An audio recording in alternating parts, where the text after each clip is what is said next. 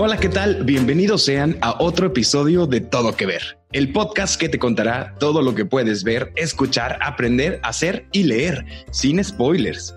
En este episodio me acompañan de nuevo Miguel Alejandro. Hola, Miguel. Hola Fer, hola Ceci, hola Adrián. Quiero mandar también, aprovechando un saludo a Soraya, que ya está leyendo Frankenstein, una de mis recomendaciones. Bien hecho, Soraya. Excelente. Va a poner muy feliz. Hola, Soraya. También está por aquí Adrián Murra. Hola, Adrián, ¿cómo estás? Hola, Fer. Yo también le quiero mandar saludos a Soraya y a todos. ¿Cómo están? Oigan, y de nuevo nos acompaña una chica que ya es familia en todo que ver. Ceci Vera, ¿qué tal? Hola Fer, ¿cómo están? Hola a todos. Hola Soraya, no te conozco, pero saludos. Sean bienvenidos de nuevo a otro episodio de Todo que Ver. Y por primera vez, como ya nos conocemos, ya estamos en confianza, pues ahora sí nos vamos a ir de lleno al tema de este episodio, que es todo que ver con los soundtracks o las bandas sonoras. Porque la música es un elemento que transmite un amplio espectro de emociones, dirige la perspectiva de los espectadores sobre la narrativa y de ti, el espectador va a seguir invirtiendo su tiempo o no en la historia. La música entra en nuestra conciencia para dar justo en nuestros sentidos racionales puede arrastrarse por debajo del radar, como se dice por ahí, del pensamiento y ponerse a trabajar en nuestras emociones antes de que nos demos cuenta. Tomen, por ejemplo, los primeros 20 minutos sin palabras que usa Disney en su película de Pixar, que es Wally. -E. Utiliza una combinación perfecta para mostrarnos un planeta Tierra inhóspito por los productos de desecho bajo un score ideal. A medida que pasa el tiempo, nosotros como público estamos exigiendo más sutileza cuando nos quieren manipular con cierta música, ya sean cuerdas o ya sea, no todo tiene que ser cuando es una música romántica, no tenemos que ver una escena de romance. O por ejemplo, eso es una excepción de Titanic o del Señor de los Anillos o de Gladiador, en fin. Wow, eh, wow. creo Deja que mi Señor de los Anillos en paz.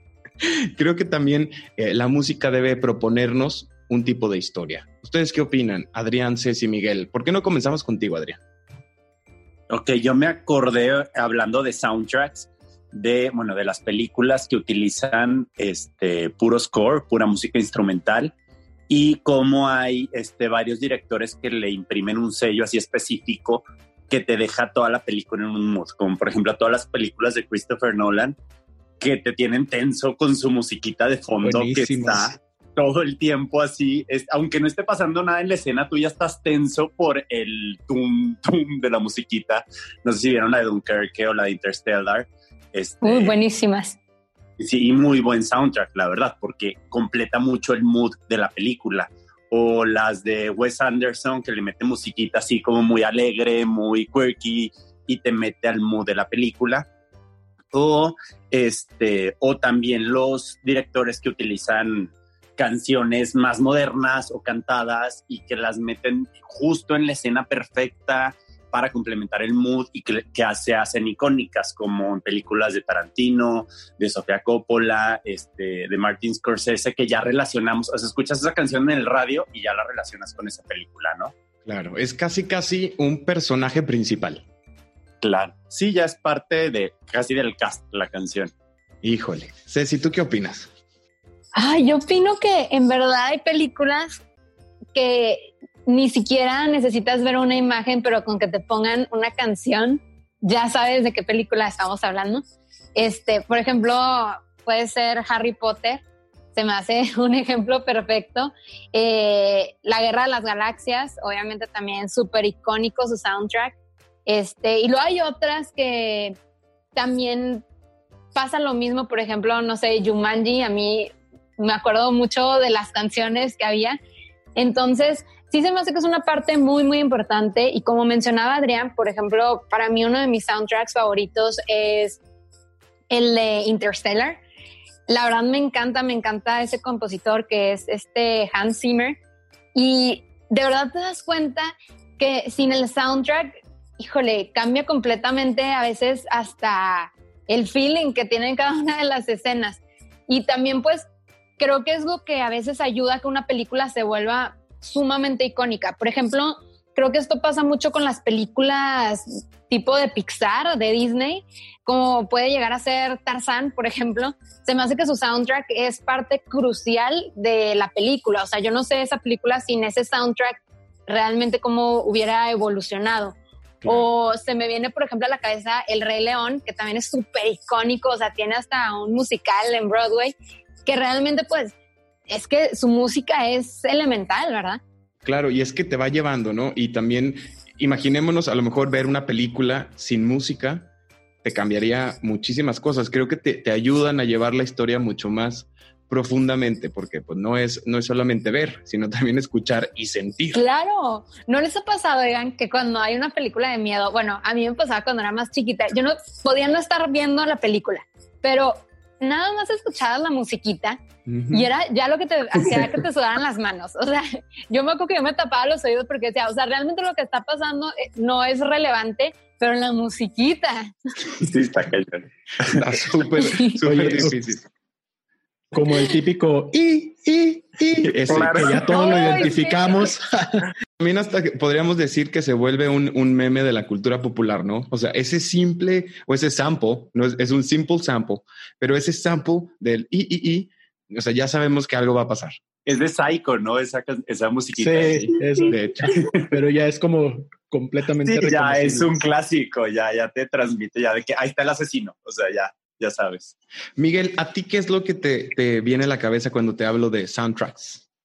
Pues ahorita que lo estaban diciendo, eh, pensé mucho en esta de la película de Up, que el principio igual es pura musiquita y que te está narrando una historia y que eh, solo la hacen más feliz, más alegre, más despacio y tú vas sintiendo cosas, sientes bonito, sientes feo, te entristeces y en sí solo estás escuchando como una cancioncita y sin palabras te están contando la historia, es más visual y auditivo.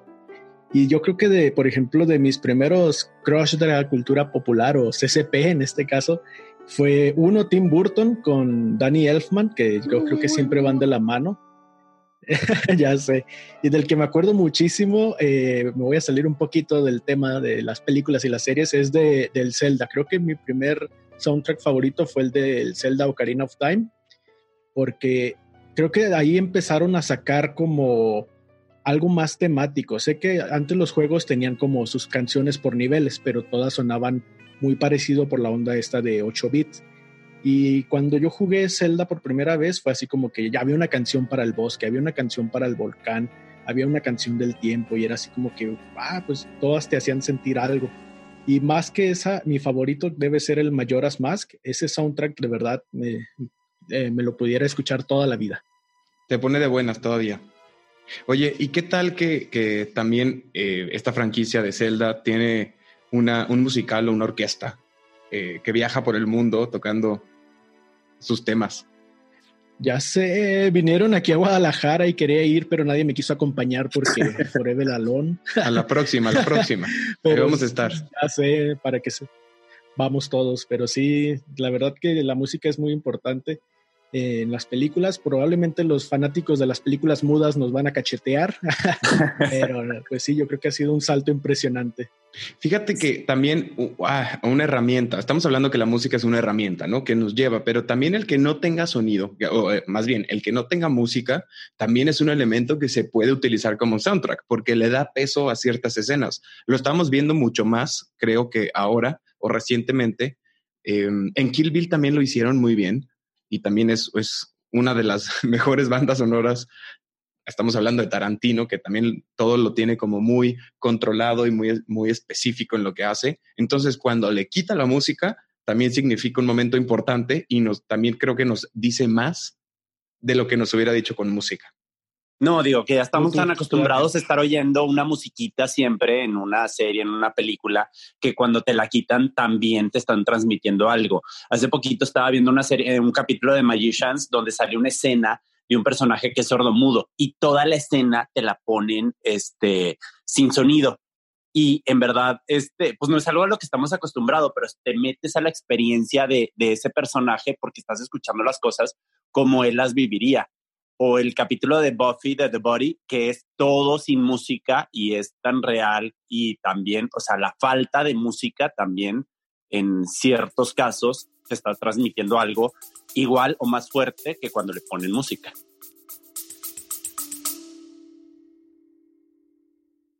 Mentiras, el musical. la obra más exitosa de México, llega a la ciudad de Torreón con la participación especial de María León y Yair. 17 de octubre, Teatro Nazas. Venta de boletos en newticket.mx y puntos de venta autorizados. Sí, que de hecho ahorita que lo pienso se me hace que, o sea, las películas mudas eh, eran mudas porque no hablaban, pero eh, bueno, lo recuerdo como de caricaturas así que tenían el pianito, ¿no? Que era como... Claro, que, tenían su musiquita. Ajá, lo iban musicalizando. Creo que sí mencionó a Hans Zimmer, que él también en algún punto hizo una gira donde este, él daba conciertos con el score de las canciones de las películas y la gente ya la relaciona perfectamente con las películas y ya se hacen súper reconocibles y ya es como si fuera un éxito musical, pero ya, ya te acuerdas de la película, de la escena, ya la relacionas instantáneamente, ¿no? Que de hecho creo que está el concierto en YouTube, ¿eh? Para que lo vean. No lo he visto. creo que una vez fue a Coachella, ¿no? No sé si ya me lo estoy imaginando, pero creo que sí. una vez. Sí, fue a Coachella. Y dije, qué fregón, porque la verdad tiene, o sea, yo pienso en varias películas que él ha hecho el soundtrack o sea, bueno, se me viene hacia la mente El Rey León, eh, Inception, este, Interstellar, ¿qué otras sí? Este, las de Batman. La Mujer Maravilla. Las de Batman. Ajá, y la verdad son películas que se reconocen también mucho por su soundtrack. De hecho, creo que hasta ha ganado un Oscar y todo. Cuéntanos los tuyos, Fer, a ver. Sí, también, bueno, yo estaba todavía aquí pensando porque de verdad que podemos hablar muchísimo de música y de soundtrack, que también no quiero que, se vayan, quienes nos están escuchando, a los musicales, que no tiene, sí tiene mucho que ver, pero no tanto. Estamos hablando de la banda sonora o lo que está detrás de lo que está pasando en una escena que es hablada o platicada, narrada, pero también creo que los musicales tienen mucho que ver y, y a lo mejor ese es otro tema que vamos a hablar en todo que ver, pero eh, a mí lo primero que me recuerda es las películas de esta franquicia de James Bond. Todas ah, o, muchas tienen un artista por cada película, ¿no? Un artista diferente, un artista original y una canción original. Eso me parece sorprendente y además que les escriben la canción y les componen la canción de una manera que sabes que es James Bond. Que de la nueva iba a ser esta Billie Eilish, ¿no? Pero bueno, fue, la sacó la canción, pero la, la película quién sabe cuándo la vayan a estrenar. Así es. Así es que, es que es lo más nuevo. Y también tiene que ver con los artistas, ya sean pop o no, que están pegando en el momento. Creo que, que Adele lo hace súper bien. No, oigan, Phil Collins por siempre. O sea, él se me hace rey de, de ah, soundtracks. Tiene dos de Disney, eh, Tarzán, y esta que se llamaba Brother Bear, creo que se llama Hermanoso, no sé si se llama así en español. Buenísimo también. Sí, y hablando de, Hans Zimmer, vamos a, regresar al tema porque es muy interesante. Fíjense que cuando sale esta película de Batman contra Superman, hay dos personajes o tres que tienen un cameo, que es la Mujer Maravilla, Aquaman y no recuerdo el tercero, pero estos dos, cuando, cuando, bueno, cuando viene o va a entrar en, escena la Mujer Maravilla, le ponen un, un, pedacito de su canción, o sea, que fue compuesta justo para ella o en, términos de música le llaman riff. Entonces tiene un riff espectacular que en cuanto empezó a sonar yo dije, ¿cómo? Si estoy viendo Batman contra Superman, ¿por qué me pusieron esta canción? Y de repente sale Gal Gadot y fue un... De verdad, impresionante porque sí, sentí mucho más.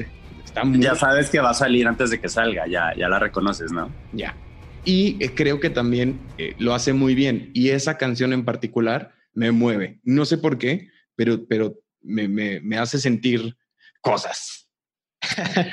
Oye, pero justo ahorita... hace sentir cosas a todos.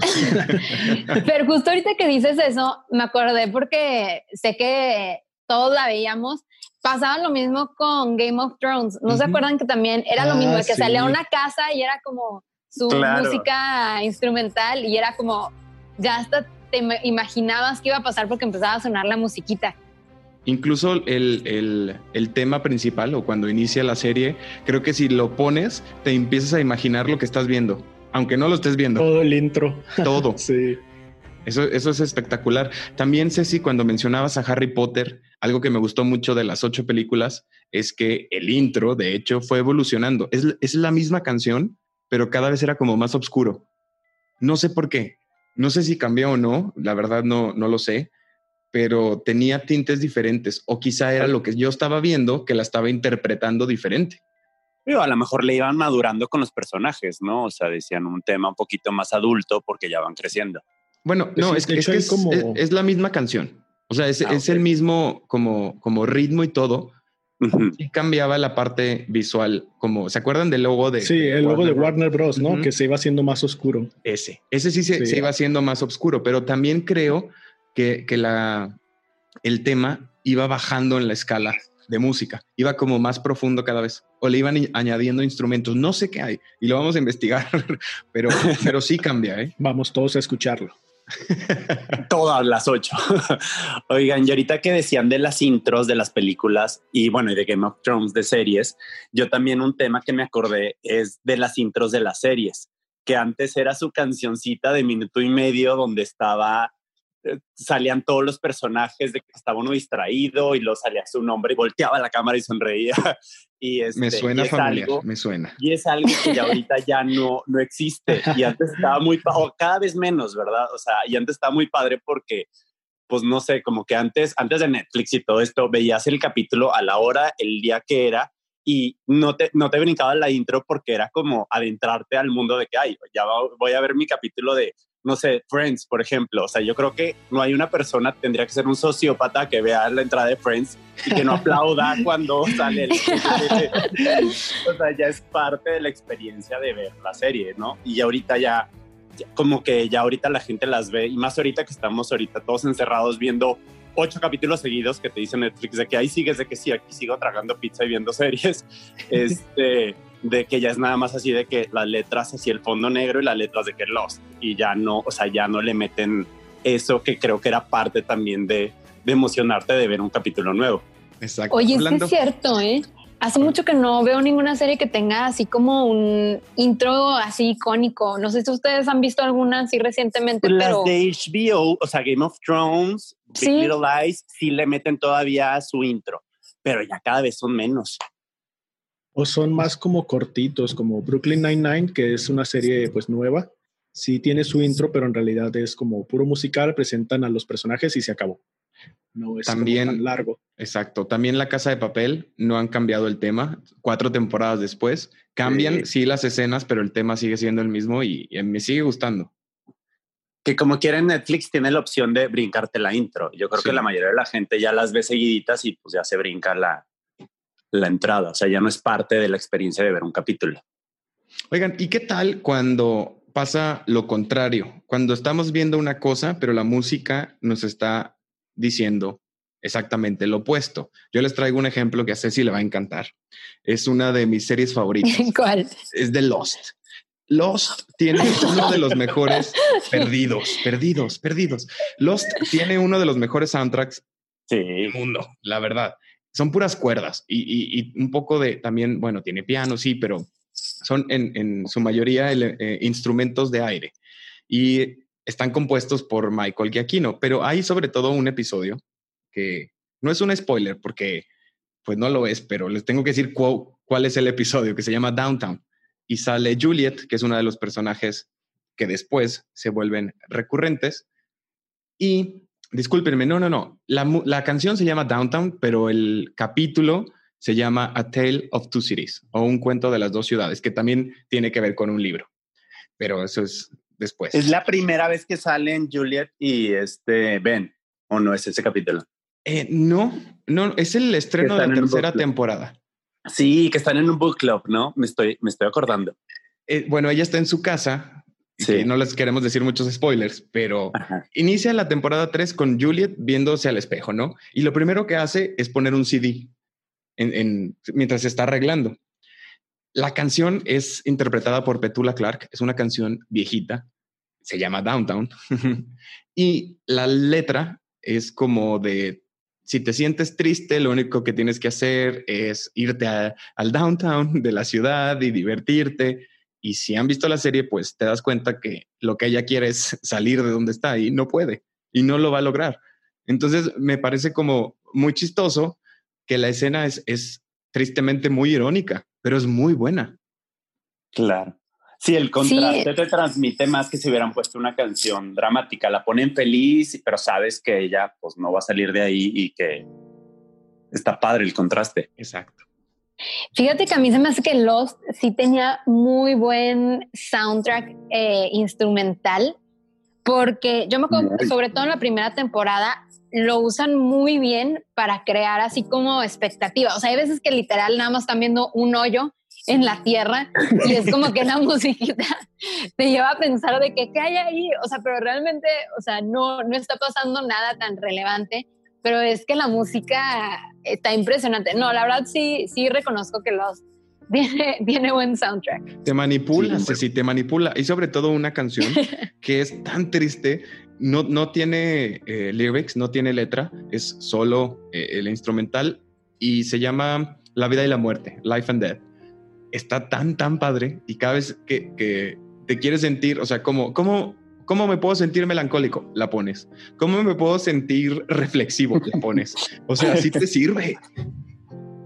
Oye, y ahorita que decías de los contrastes también, no me acuerdo de un ejemplo en específico, pero hay mil películas de Guy Ritchie, de Tarantino, donde hay escenas muy violentas y le ponen una canción muy alegre en lo que se están golpeando y sale sangre y no sé qué, también es parte de como que te choque aún más que le pongan la música tan, tan, tan alegre y la escena sea tan violenta y tan gráfica.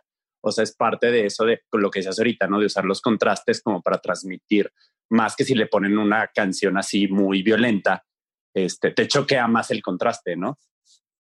Un capítulo en How I Met Your Mother en específico que a mí me gusta mucho. Ya es muy adelante, no puedo hablar mucho de ese porque es creo que ya al final de la octava temporada, en la que le empiezan a hablar de eh, un alemán, le dice una frase que no, no la puedo repetir, Lebenslike, algo así, y empieza a sonar una canción que se llama The Funeral del grupo Band of Horses. Buenísima Esa canción, es súper triste, ajá, pero es así como muy triste, literal dice que se va a estar preparando para el funeral en todo momento, ¿no? Y, pero las escenas que te van poniendo es una escena, son escenas como felices, son escenas como de, de esperanza, son escenas como de, ah, mira, sí, amor. Y es ese contraste que pues es una canción que no tiene que ver con lo que estás viendo, pero te hace sentir lo que estás viendo o no sé cómo poderlo explicar de una mejor sí, manera. te transmite más por, por la diferencia, ¿no? De tonos. Exacto, ajá. Y hay una película que se llama eh, Amigos, Música y Fiesta de sale Zac Efron.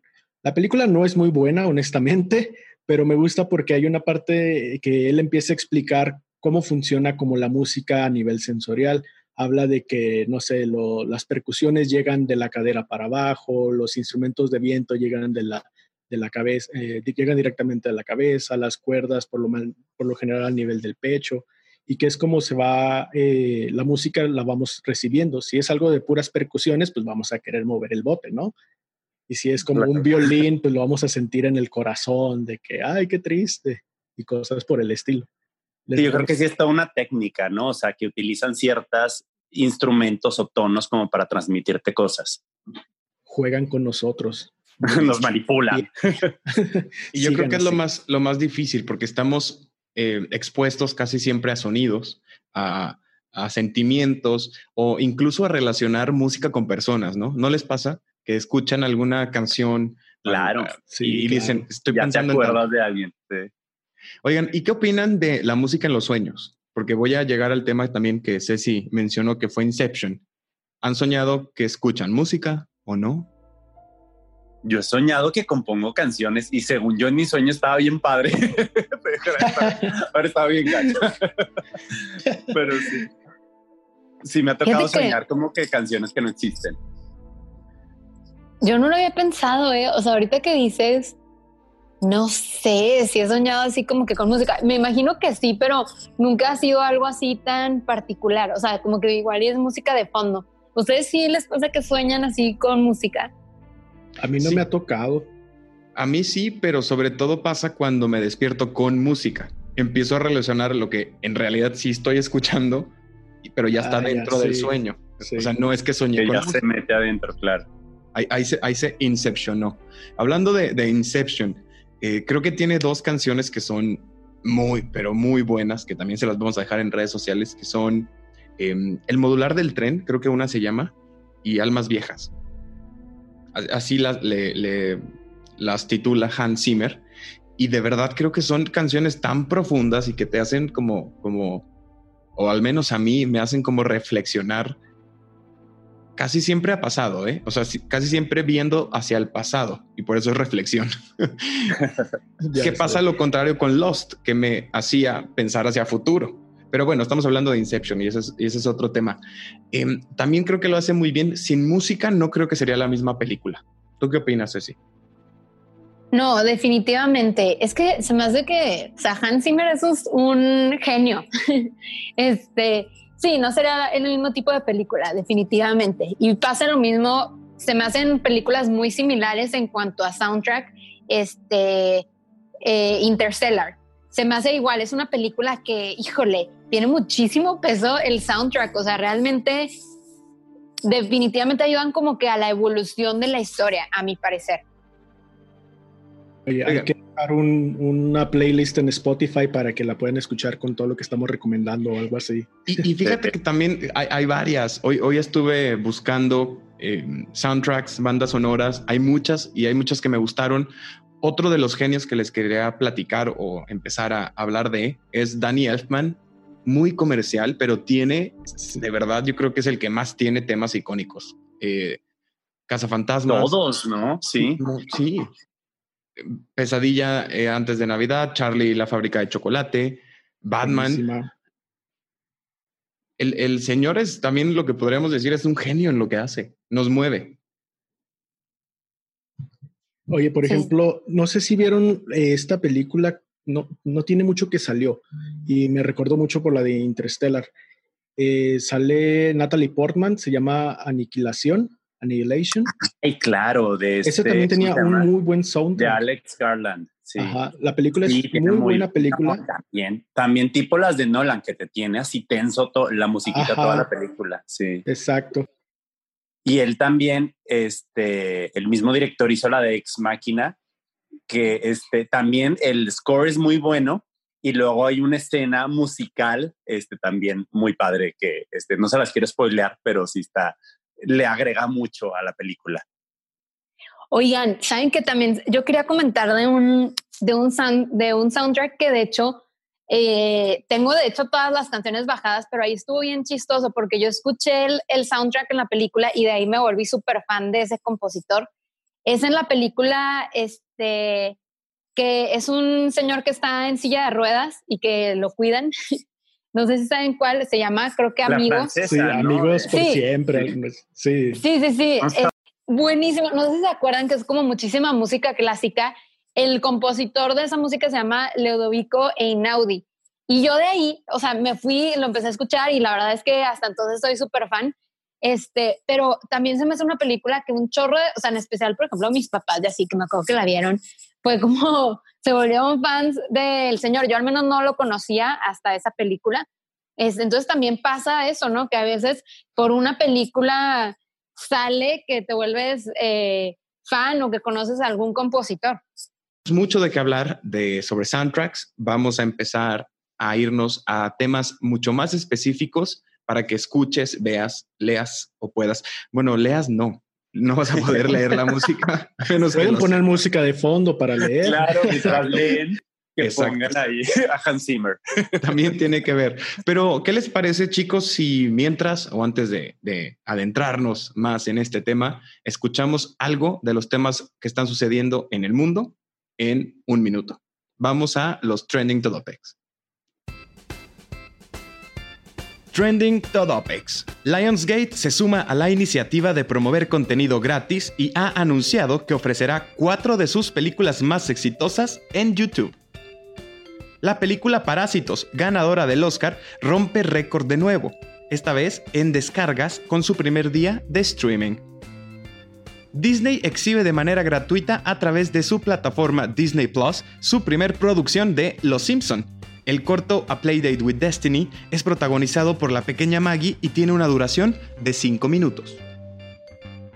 Stephen King adelanta el lanzamiento de su próximo libro titulado If It Bleeds, una colección de cuatro novelas cortas, el cual estaba programado para el 5 de mayo, pero se publicará el 28 de abril.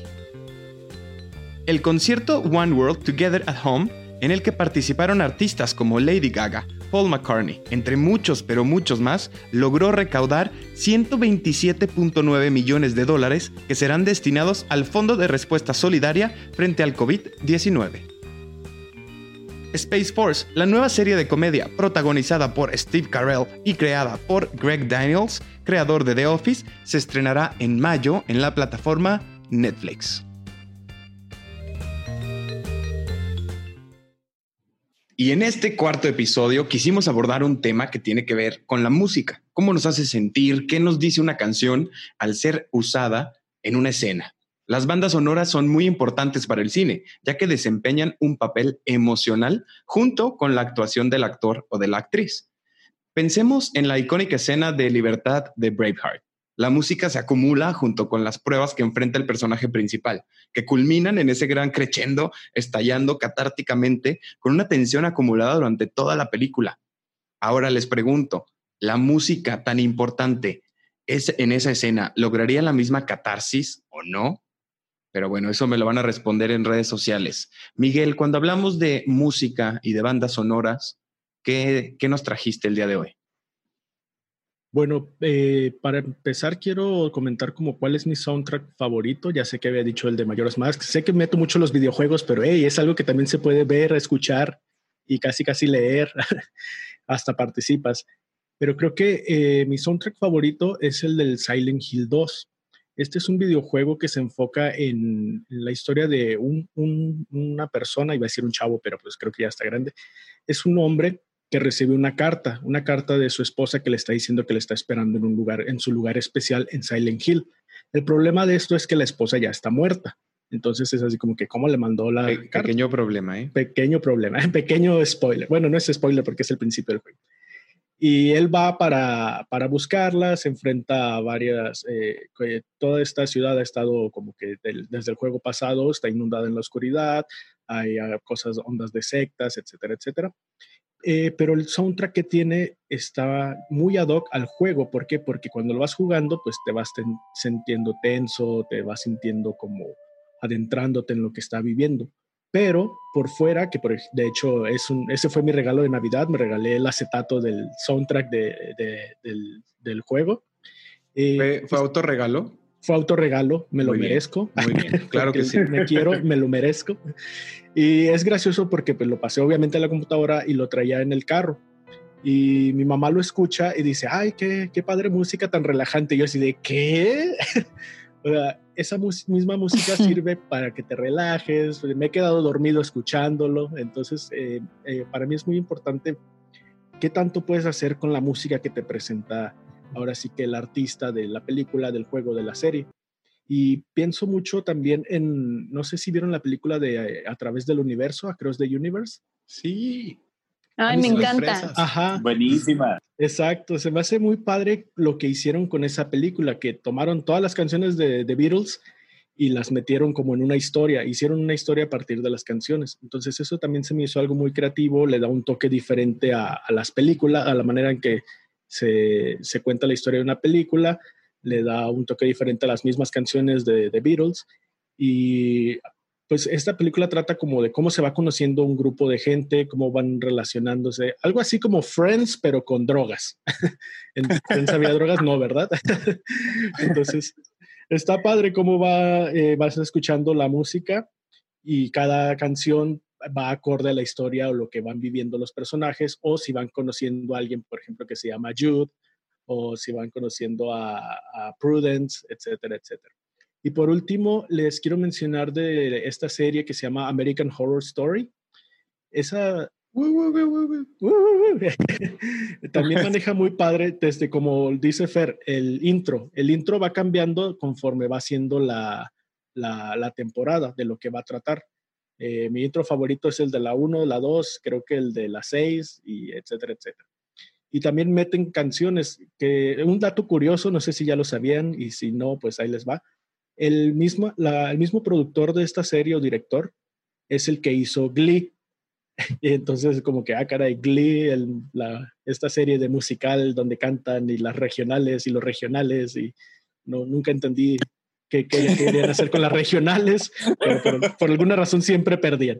Pero es el mismo director de, American Horror Story y de hecho de repente mete canciones y, eh, cantadas por los actores, como de Lana del Rey, como de Nirvana, y ahí es cuando dices, ah, sí, sí es, pero le da un toque muy padre como al capítulo, al episodio, que le da como, pues tiene que ver la canción que están cantando con lo que está pasando. No sé, ¿tú qué, tú qué nos traes, Fer? Sí, y antes de, irme a lo que yo les, les traigo, este, dos cosas. Los regionales en inglés son muy importantes, Miguel, porque es el preámbulo antes de, antes, de los las nacionales. regionales. No, no, no. Estaban de que las semi, los regionales, las nacionales. Es que iban llegando cada vez más lejos. Si la ves, eh, no, es que ya son spoilers, pero véanla, es muy buena. Este, no, pero también te quería, estabas hablando de Silent Hill. En el videojuego es. muy importante la atmósfera en la que están viviendo, ¿no? Casi post-apocalíptico, algo sucede en el pueblo, está muy diferente y mientras vas como caminando por él, algunos sonidos de repente también pues te asustan porque no los esperas, pero eh, el sonido o la música, la banda sonora que te va acompañando en cada escena es muy, pero muy importante. Te quería preguntar, ¿qué opinas de las películas? ¿Las películas de Silent Hill o en general? Sí, de las películas de Silent Hill. Fíjate que la 1 me gustó mucho, siento que fue eh, un tanto leal al videojuego, me gustó el giro que le dieron, como lo comentábamos hace algunos capítulos, de que era la mamá en este caso la que iba a buscar a, su hija. Eh, la 2 es que no creo ser una buena persona para decir, porque como es Silent Hill, yo voy a decir que está padre, pero sí ha sido muy criticada, sí se ha considerado que no es una buena película la 2. La 1 se, la uno se considera pasable, la 2 es como de plano, lo echaron todo a perder.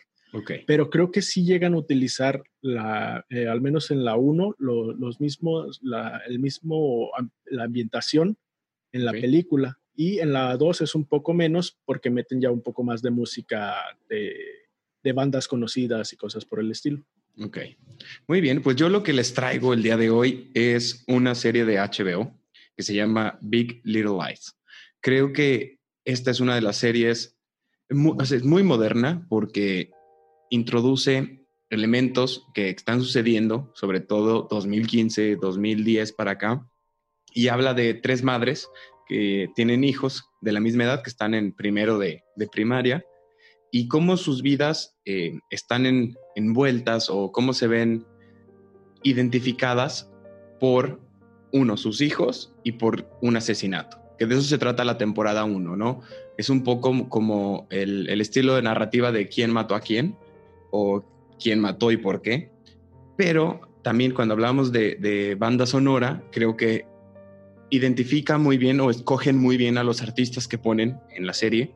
Y el intro, que es, eh, está hecho por Michael Kiwanuka, espero que lo haya hecho bien, que se llama Cold Little Heart, creo que también me mueve muchísimo. Cada vez que empezaba un capítulo, sentía como, como la primera vez que vi el, piloto y me encantó. Creo que, que, también lleva muy bien el libro, porque es, está basado en un libro, y lo lleva muy bien. Reese Witherspoon es la productora de, de, esta serie. ¿La vieron alguien? Sí, buenísima. Y, este, y lo que me da mucha risa de la serie es que muchas de las canciones que meten las ponía en su iPhone la hija de Madeline, del personaje de Reese Witherspoon. La niña que tiene creo que cinco años, que tiene mejor gusto musical que cualquier adulto que conozco. o sea que escuchaba Elvis Costello, que escuchaba de todo y, y están muy padres las canciones. Y, y, que aparte era parte de su personalidad, ¿no? O sea, era, era, jugaban un poco con por qué una niña de primero de primaria conoce tanto de música. Y la vemos siempre con el, con el celular y escuchando a tales artistas. Otro dato chistoso es que una de las actrices que sale en, esta serie, que es Zoe Kravitz, también tiene un tema y no te das cuenta. Bueno, yo de verdad no me di cuenta que ella estaba cantando en esa escena y me encantó. Adrián, ¿tú qué nos trajiste? Yo, este, yo pensé en un ejemplo de una serie de mediados de los 2000, este, que ahí hubo como un boom en las en la música que ponían en las series. No sé si se acuerdan, como que fue el, o sea, como el inter entre que el radio ya no se escuchaba o lo que escuchabas en el radio eran las mismas 40 canciones y todavía no existía Spotify. Entonces la gente utilizábamos como que las series para conocer artistas nuevos.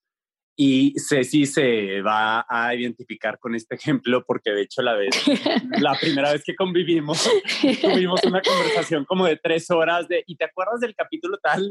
que salió la canción tal. El, ejemplo es The O.C., la serie de teen del 2003, 2004, este, que este, la supervisora musical de la serie es Alexandra Patsavas. Creo que esta fue la primera serie que, eh, en la que yo supe que ella trabajó.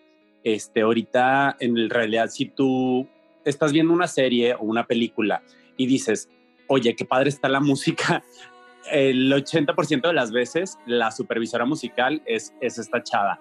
Ella ha metido música para la serie de The O.C., y todas esas que estuvieron en el boom del 2005, 2006, Grey's Anatomy, Mad Men, ahorita está haciendo la música de Riverdale y como que ella tiene un don de escoger la canción exacta en el momento exacto para que te acuerdes, o sea, de D.O.C. yo me acuerdo, no quiero spoilear, pero bueno, es una serie de hace 15 años, entonces pues ya no es spoiler, pero creo que la gente que la haya visto se acuerda de cuando el abuelo se estaba ahogando en la alberca y pusieron la de eh, Fix You de Coldplay o de cuando este, Marisa le dispara a Trey y sale la de Hide and Seek, que de hecho es súper memeable y hay muchos este, videos así como burlándose de esa escena, o de, este, de la que te acordabas tú, Ceci, de la, de la de Año Nuevo, que Ryan corre las escaleras para alcanzar a Marisa en la fiesta, la de la de Dice, creo que se llama. Uy, buenísimo. Sí, es mi, es mi episodio favorito.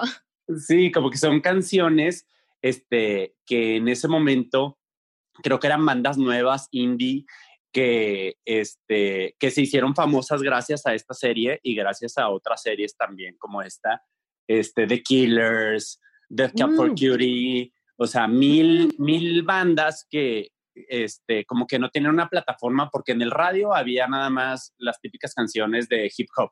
Entonces como que ahí agarraron su auge y creo que fue una plataforma para muchos artistas que ahorita son famosos y aparte, pues la gente que vimos esas series como que nos acordamos y, y relacionamos esas canciones con esa escena en específica, ese momento específico. Adrián, algo que, que hizo The OC, que no era nuevo, era poner a estos artistas tocando en el bar o en el restaurante claro. al que siempre iban, ¿no? Y siempre se sentaban donde mismo y, y me impresionaba porque también ya lo habían hecho en, en Buffy, en Charmed, pero cuando sale The Killers cantando Mr. Brightside, dices, claro.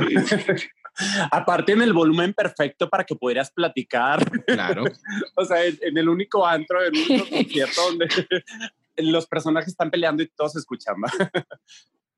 Oye, y ahorita que hablabas de Alexandra Patsavas, que también hace Gossip Girl, que también creo que lo... Twilight, per, porque no voy a pasar un capítulo de, de nada. Soundtrack está padre, es Muse, es Paramore, entonces está bien el soundtrack. Ah, bueno, dato curioso, por si no han visto Twilight, que yo creo que sí lo han visto, la autora del libro dice que se inspira o cuando está escribiendo los libros, escuchaba Muse para inspirarse. Y de hecho, una de las escenas más icónicas es la familia Cullen jugando béisbol con una canción de, de Muse. De Muse, claro. Magic Black Hole. Me encanta. No, sí está bueno el soundtrack. La verdad es que sí hay que darle un punto para, para, el soundtrack y ya. Y ya. Oye, y es real, bueno, a mí me llegó la leyenda urbana de que de la segunda canción, ¿cómo se llama? Bueno, uno que hicieron un video Muse eh, de Twilight, exactamente, creo que para el segundo, la segunda película, que se arrepintieron de haberlo hecho. ¿Es esto? ¿Alguien sabe si es No, yo creo que no. Yo creo que eso es un chisme. Ah, tú quieres creer que son chismes, Fernando. vamos, a, vamos a investigarlo. Les vamos a dejar saber también pronto. ¿Verdad o mito?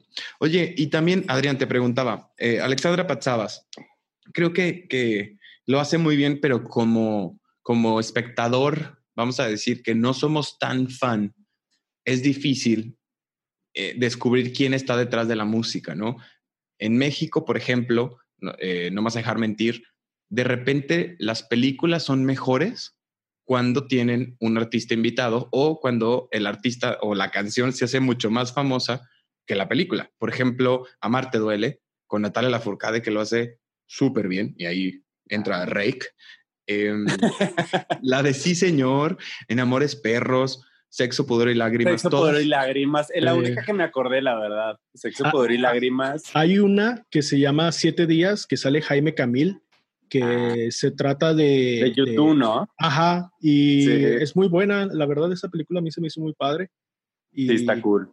Ajá, y el soundtrack es, va a cargo de YouTube, porque de eso se trata la película, de, traer, de, de tratar de traer a YouTube a México. Y la verdad, de ahí yo empecé a valorar a YouTube, a mí no me gustaba, y de ahí dije, ah, no son tan malos. Había una malísima, este, pero que la canción era de Benny Barra Inspiración también, ¿no? Que grabaron en Monterrey. ¿Sí?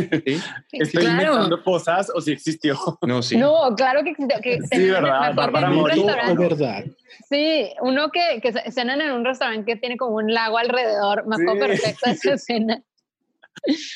Ceci, ¿tú qué nos trajiste el día de hoy?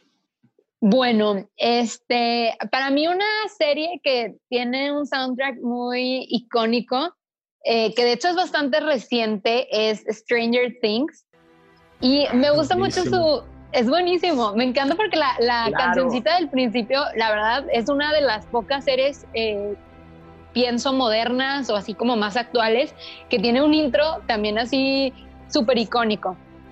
Y aparte me gusta mucho que como la serie está situada en los ochentas, que también meten así como muchas canciones y mucha música por atrás que es totalmente ochentera. Entonces la verdad si entras así en el mood, o sea, digo, no es solamente lo que estás viendo, de que obviamente todos están vestidos así ochenteros, es también la música que están escuchando, eh, o sea, la ambientación en general de la serie. Entonces me gusta mucho, yo me imagino que ya todo el mundo la ha visto, pero eh, no sé, siento que no la quiero spoilerar porque pudiera haber alguien que sí, no- neta, no la ha visto, pero básicamente pues se trata de un niño que vive en un pueblito, este, les digo, en los ochentas y desaparece porque una criatura, este, se lo, se lo lleva, por así decir, y sus amigos Al otro lado. al otro lado, ¿sí? Y sus amigos, pues básicamente lo están buscando. Lo voy a dejar ahí porque sí siento que es una serie que se puede spoilear muy fácil, este, pero muy buena. Si no la han visto, véanla y se los juro que van a apreciar muchísimo el soundtrack de los 80. O sea, de verdad vale la pena. Sí, las selecciones musicales están perfectas, la verdad. Muy ochenteras, pero Sí. todas muy padres. De hecho, fíjate que está compuesto este, todo su soundtrack por, se llaman Michael Stein y Kyle Dixon, que de hecho tienen una banda electrónica que se llama Survive. O sea, bueno, sus canciones así como, es que son como electrónicas, tipo el intro. Entonces está padre porque siento que es como una mezcla, ¿no? De que tiene una parte electrónica, pero luego también suena como ochenterona de alguna manera. Entonces está padre. Sí, está súper padre. Parece si para antes de terminar vamos a ver la nota curiosa.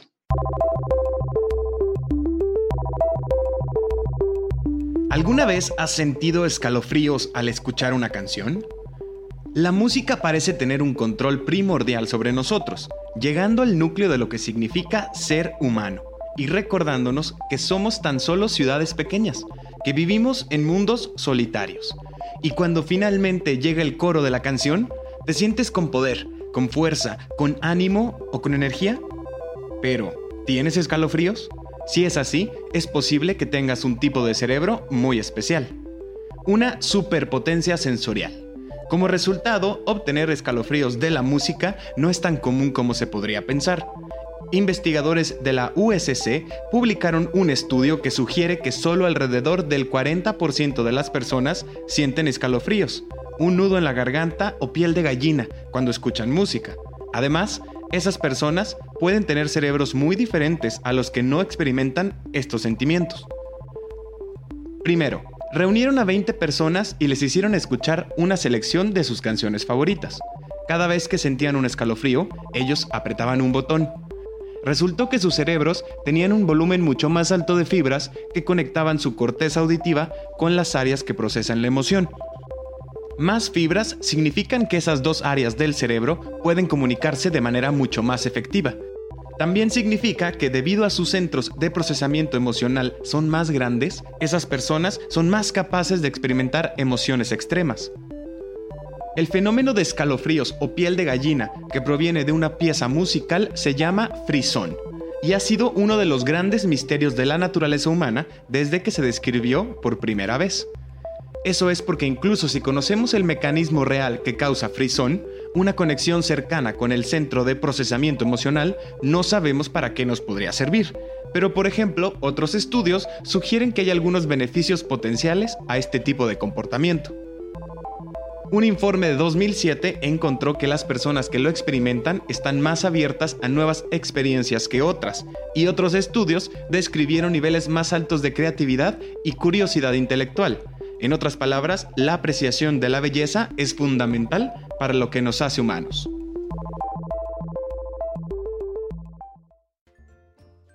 Y como en cada episodio, antes de finalizar, cerraremos nuestra plática con algunas recomendaciones de lo que estamos viendo, haciendo, leyendo o escuchando. Ceci, ¿qué nos traes? Oigan, yo les voy a recomendar una serie que vi este fin de semana que me dejó picadísima, me encantó. De hecho, está bien cortita, entonces se la pueden aventar en un día, literal.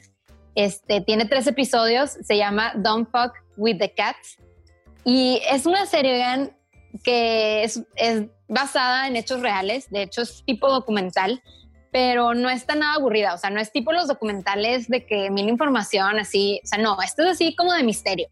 Eh, básicamente, eh, les voy a decir eh, un poquito de qué se trata es de una persona que sube a internet un video en el que está matando unos gatos.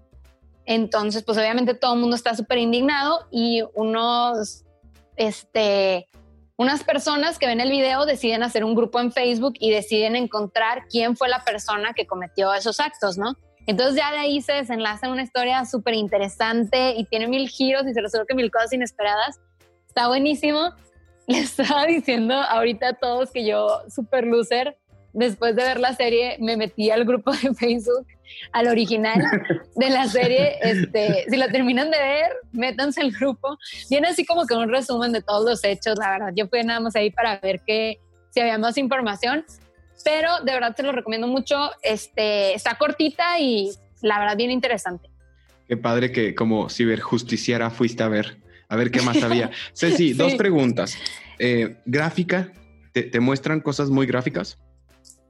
Fíjate que mm, no muestran obviamente nada de los videos, o sea, para que se queden tranquilos, obviamente cortan ahí, pero, o sea, sí está un poquito perturbadora, por así decir, porque sí te da una muy buena idea de qué es lo que pasa en los videos y como que a mí en lo personal me da un chorro de cosas cuando son gatitos o perritos o cualquier cosa de animales porque como que se me hacen muy indefensos. Pero no, o sea, no, no sale nada de que cuando los están matando ni nada, no, o sea, sale así como que el principio del video y ya te, te vas dando una idea de qué es lo que va a pasar. Ok, que, que por eso yo le tenía un poco de miedo y le sacaba, pero bueno, vamos a verla. ¿Y la segunda era ligerita o no? ¿Cómo, cómo te quedaste? A mí se me hizo que está, si está ligerita, es, si les gustan así las cosas de misterio, les va a encantar. O sea, Está, está muy interesante porque es una historia real, entonces, y la verdad, tiene un mensaje así como que padre, porque a fin de cuentas, parte de quienes tienen que ver con todo este crimen, pues es gente normal que literal su hobby pues es estar ahí de ciberjusticieros en el internet. Entonces, pues está padre porque de verdad a mí lo que me dejó esa serie es como que cada quien puede poner su granito de arena para que cosas como estas pues se penalicen, ¿no? Claro. les prometo que, o sea, empieza de una manera y termina de otra, o sea, de verdad véanla, aunque no sean tan fan de los animales o no les gusten los gatitos o cualquier cosa, de verdad vale la pena porque tiene, o sea, empiezan a pasar muchas cosas después. No, no quiero decir nada más, siento que se me va a salir ahorita una palabra, entonces vean. Tiene moraleja. Ok. Sí. Gracias. Gracias, Ceci. Miguel, ¿tú qué nos traes? Eh, pues de recomendación eh, les traigo una película, se llama, ya lo había mencionado me parece antes, se llama Suspiria y esta principalmente por el soundtrack. El soundtrack fue hecho por Tom York eh, de Radiohead. La película trata de una chica que llega a una academia de danza en Berlín y empieza ahora sí que como que con dotes espectaculares ante la danza que no esperaban mucho de ella. Y a la par está Chloe Moretz, que ella salió de, eh, siendo la principal como en un, un, bailable que tenían, salió de ahí y llegó con un psiquiatra, le empezó a contar como que cosas eh, extrañas que pasaban en la academia, que ya no aguantaba estar ahí. Y al mismo tiempo en la misma academia pasan cosas un tanto sobrenaturales y tiene que ver un poco con onda de brujería, eh, como los aquelarres, mm, cosas por el estilo. Está muy del tipo de Hereditary y Midsommar. Si vieron alguna de estas, pues les va a gustar. Y la otra es una recomendación de algo que vi hace poquito en Instagram. Eh, se llama Food Therapy. No sé si sean ustedes así, pero últimamente... Así, pues, así pues, como, así como. nos gusta la comida. De la comida. Somos ambos. principal. Bueno, yo tengo ahorita como el mucho pique ese de que pues no estoy haciendo nada, ¿qué hago? Como. Me aburro, como. Eh, veo la tele como, estoy trabajando como. Entonces está padre porque ahí te dan como que muchos tips de, de ahorita con la cuarentena, qué hacer, que cómo, pues sí, cómo, qué es lo que está pasando con uno por cuando empieza como a picar mucho, a comer. Eh, te ayuda como, pues sí, tienen muchas pláticas padres y hacen talleres, etcétera, etcétera. Entonces también se lo recomiendo, y se pueden dar una vuelta. Suena, suena muy padre, lo vamos a dejar también en nuestras redes sociales. Food Therapy, arroba Food Therapy. Qué rico. Adrián, ¿qué nos traes? Este, yo les traigo la recomendación de un canal de YouTube que se llama Some Good News o Algunas Buenas Noticias, traducción en español. Es de este John Krasinski, el protagonista de The Office y de A Quiet Place.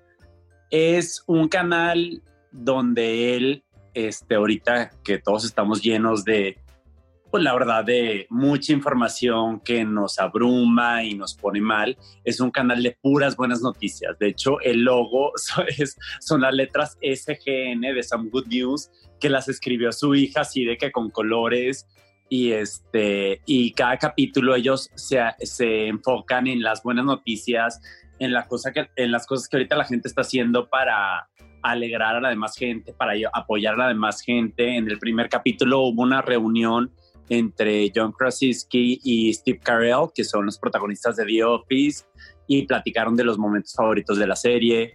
En el segundo capítulo, este, sorprendieron una niña de nueve años que ya tenía boletos para ir a ver Hamilton y pues con todo esto del coronavirus no pudo.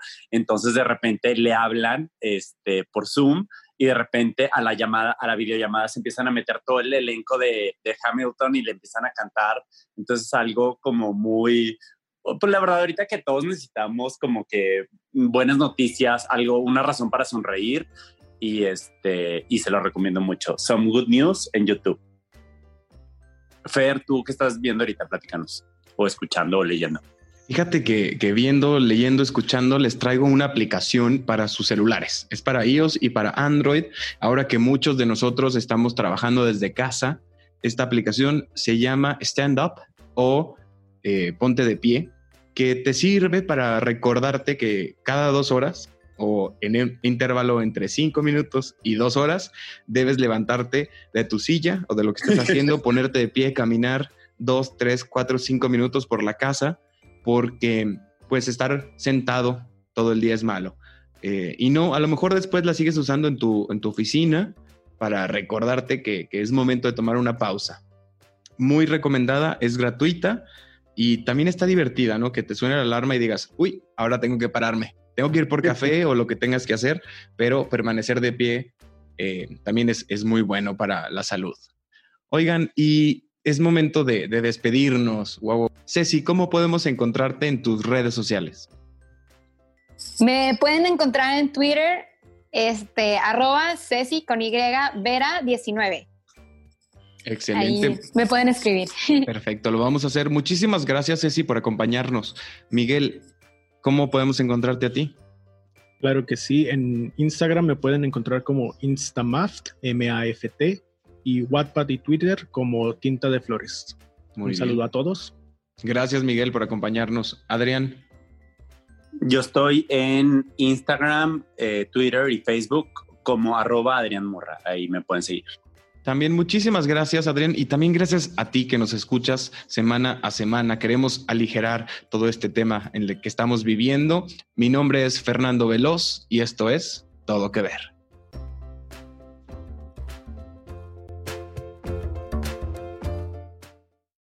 Que necesitas en un clic. Realiza tus compras en Simaco por teléfono o en línea y recibe tus productos en casa. Solo ingresa a www.simaco.com o llama al 800-2246-226, opción 4. Simaco, lo mejor para vivir bien.